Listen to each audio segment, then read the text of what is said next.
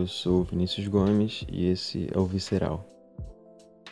Eu gosto de conversas, num geral mesmo. Sentar para conversar com alguém me empolga muito. Talvez porque eu não sei exatamente o que pode sair dali, então essa incerteza e a vontade de aprender alguma coisa ou ouvir alguma história bizarra que alguém conta me atrai bastante. É até irônico eu estar falando isso agora porque nesse episódio eu estou completamente sozinho.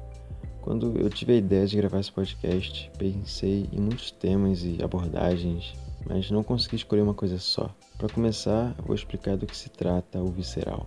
Desde muito tempo eu tenho essa vontade de ter um podcast só para mim, até porque eu consumo essa mídia desde 2011, quando eu era bem pequeno. Mas até então fazer um podcast era só uma ideia guardada na minha cabeça. Mas enfim, aqui estou eu com meu próprio programa. É como se eu fosse um locutor solitário de rádio com um programa que só passa de madrugada e acompanha as pessoas que não conseguem dormir. Continuando. O Visceral é um podcast sobre qualquer coisa. Eu posso simplesmente falar sobre um álbum de música que eu gostei, ou falar sobre o que eu senti assistindo a algum filme, ou até mesmo convidar algum amigo meu para conversar, já que, como eu disse antes, a conversa é uma coisa bem importante para mim. E sinceramente, isso vai acontecer. Muitas vezes vou apenas falar sozinho sobre coisas aleatórias. Outras vezes vou chamar algum amigo meu para trocar uma ideia sobre simplesmente qualquer coisa. As expectativas são grandes. Expectativas sobre o que pode acontecer, sem cobrança. Não quero fazer do visceral um dever a ser cumprido. É só um ambiente tranquilo onde eu posso falar sobre o que eu quiser. A proposta é essa: ser uma companhia. Você pode estar aí na sua cama, se preparando para dormir, ou a caminho da faculdade, indo para o trabalho, até mesmo lavando a louça, arrumando a casa, tanto faz. É só colocar o visceral para tocar e eu te acompanho. Para mim isso sempre funcionou, sempre ouvi podcast enquanto eu fazia outras coisas. É isso, vai ser legal.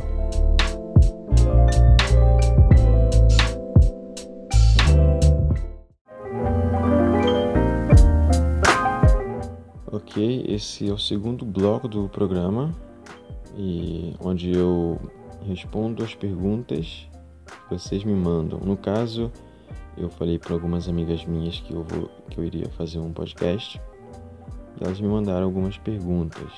E para deixar claro, às vezes eu não vou dar respostas para as perguntas, vou só comentar sobre as perguntas e elucubrar sobre os assuntos. Então fica aí o aviso, até porque eu não tenho uma resposta concreta para tudo.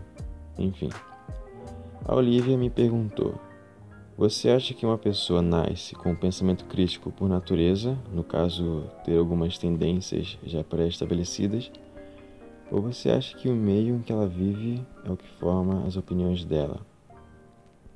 Essa pergunta ela é muito complicada. Eu já ouvi várias vezes né, é, esse assunto. Né? O Rousseau fala que o homem é o produto do meio em que ele vive. Às vezes eu concordo com isso, às vezes não. Porque é isso, né? Você cresce e você uh, adquire muita informação sobre o meio em que você vive e isso forma uh, como você enxerga o mundo, né? A gente pode pensar no caso de dois irmãos gêmeos. Eles nascem e vivem as mesmas coisas, no mesmo meio, e são muito diferentes entre si. Então é difícil pensar nisso. Mas eu fico pensando também, talvez, ou com certeza, pode parecer estranho, sei lá, eles são gêmeos, mas cada um vive ali de um jeito diferente, é tratado de uma forma, enquanto o outro é tratado de uma outra forma. E isso vai formando uh, uh, o senso crítico, ou. Isso vai formando a pessoa, né? Então não sei não tenho uma resposta concreta para isso. Sei lá, se eu fosse falar, dar uma resposta agora, que provavelmente posso mudar de opinião depois. Eu acho que as pessoas são frutos do seu meio, sim. Eu posso mudar de opinião depois, mas no momento eu acho que sim. Enfim, a Camille me mandou a seguinte pergunta: Por que é mais fácil manter relacionamentos de amizade do que relacionamentos amorosos? Um, eu não sei exatamente, mas sei lá. É, É uma pergunta que reflete a opinião dela, né? Eu acho que é mais fácil manter é, um relacionamento de amizade do que um relacionamento amoroso.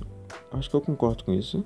Não que seja super fácil também manter uma relação de amizade.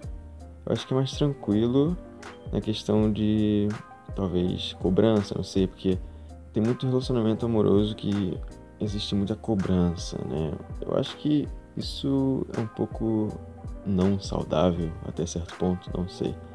Na minha opinião, dá pra é, manter esses dois tipos de relacionamentos, sabe, de uma forma bem tranquila. Não igual, porque são relacionamentos diferentes, né? Mas dá pra fazer das duas coisas algo bem tranquilo e sem cobrança, algo mais calmo, talvez. Tá aí uma pergunta que eu não consegui responder, talvez por não ter uma opinião formada sobre, mas fica aí a reflexão, a pequena reflexão. Acho que a Camila esperou tanto para eu responder por essa pergunta que, obviamente, ela está decepcionada agora com a resposta. Desculpa. E a minha amiga Ana Luísa me mandou a seguinte pergunta: Qual a sua maior motivação em continuar a realizar o seu sonho? É uma pergunta que parece mais fácil de responder, mas vamos lá. Sempre bate aquele niilismo, né, de ficar pensando, nossa, para que eu tô fazendo isso? Para que continuar me esforçando se um dia vamos todos morrer? Eu tento ao máximo não pensar nisso e pensar que, porra, se eu não continuar a tentar realizar o que eu quero, significa que eu estou desistindo. E se eu desistir, o que, que eu vou fazer? Nada. Então acho que eu sempre tento me manter ocupado, realizar meu sonho, os meus sonhos, porque senão eu vou acabar num limbo de ficar pensando, ah, um dia eu vou morrer, né? Então não preciso fazer nada. Então acho que acho que a vida é isso, né? Ficar é, correndo atrás de alguma coisa para fazer disso um propósito e ter vontade de viver. Então é basicamente isso.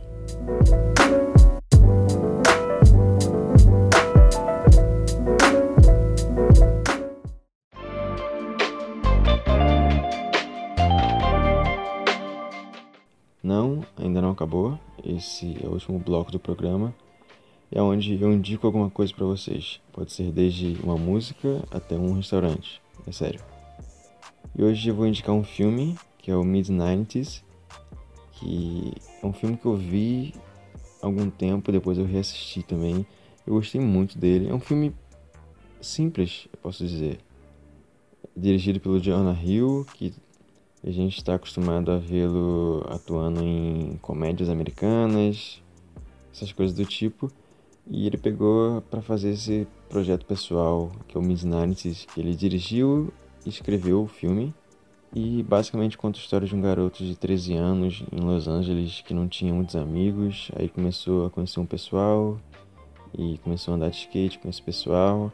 E é muito interessante. Eu acho que a parte que o filme brilha são nos diálogos né? Que são diálogos muito, muito reais, sabe? Que, porra, você com certeza já teve, sabe, diálogos daquele, daquele tipo com seus amigos, sei lá, sentados numa praça ou numa praia conversando sobre a vida, sobre o que vai acontecer daqui para frente, sobre crescer, sobre a adolescência.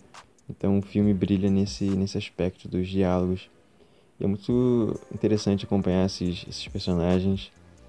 É, são personagens bem carismáticos e. Enfim, é um filme que eu gostei muito. É um dos melhores filmes que eu assisti recentemente.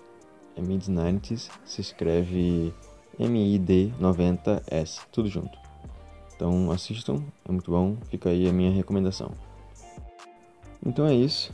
Espero que tenha sido interessante de alguma forma. Foi um começo bem acanhado e obviamente não estou acostumado, mas com o tempo eu vou pegando jeito. Vocês podem me mandar mais perguntas para que eu possa responder nos próximos episódios. Até mais.